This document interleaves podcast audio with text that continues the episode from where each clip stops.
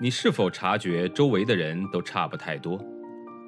他们像不像流水线上被生产出来的标准件，有着相似的想法、类似的人格？又或者，你对西方某些发达教育抱有着神秘感？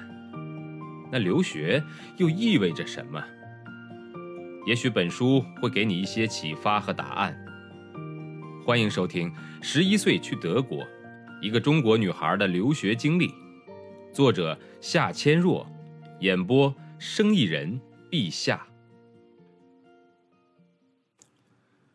在折腾了很久以后，我们终于来到了故宫的门，大家都感到有些疲惫。我们找了个角落坐下来休息。我给每人买来一根棒冰，大家边吃边说说笑笑的。看到他们又恢复了自然的表情，我心里也轻松了些。残疾人在德国不会受到歧视。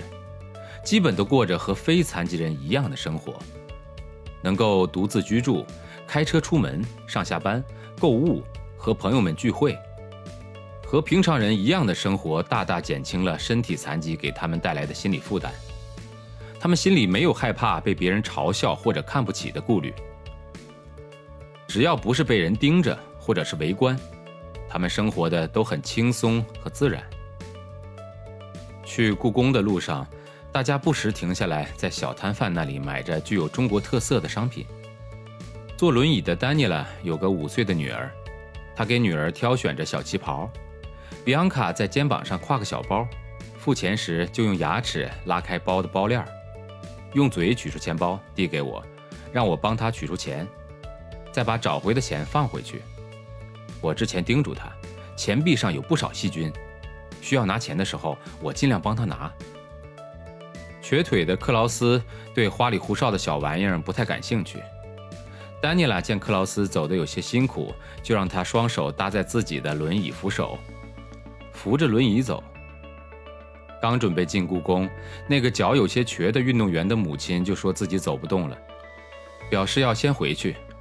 看上去他确实神情疲惫，刚才被围观的时间确实太长了。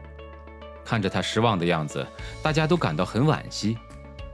此时，我突然灵机一动，翻出了包里的一张名片，和海乐先生来故宫的时候，一个在门口做轮椅生意的人塞给我他的名片，说需要轮椅服务的话，可随时打电话给他。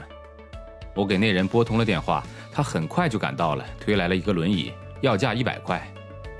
德国母亲觉得很便宜，高兴地坐上了轮椅，由他推着进了故宫。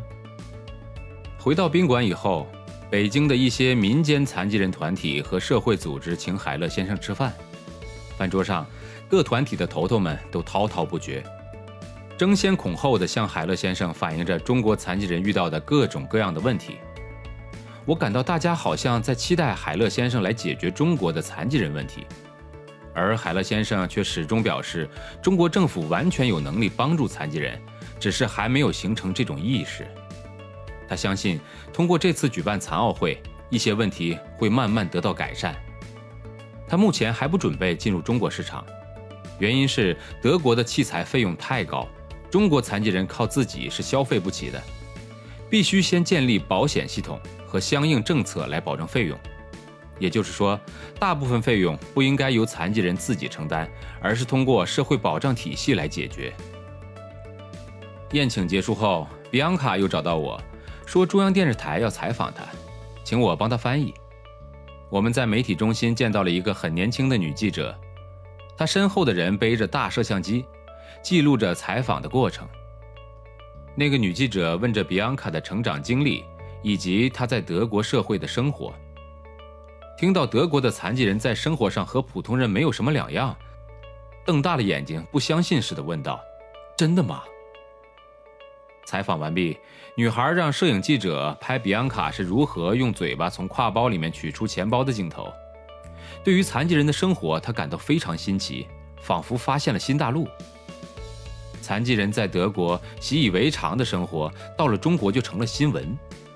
当我看到摄像师在拍比安卡的残疾肢体的特写镜头时，不禁觉得，在中国社会，包括媒体在内。还需要从基本处学习如何尊重残疾人。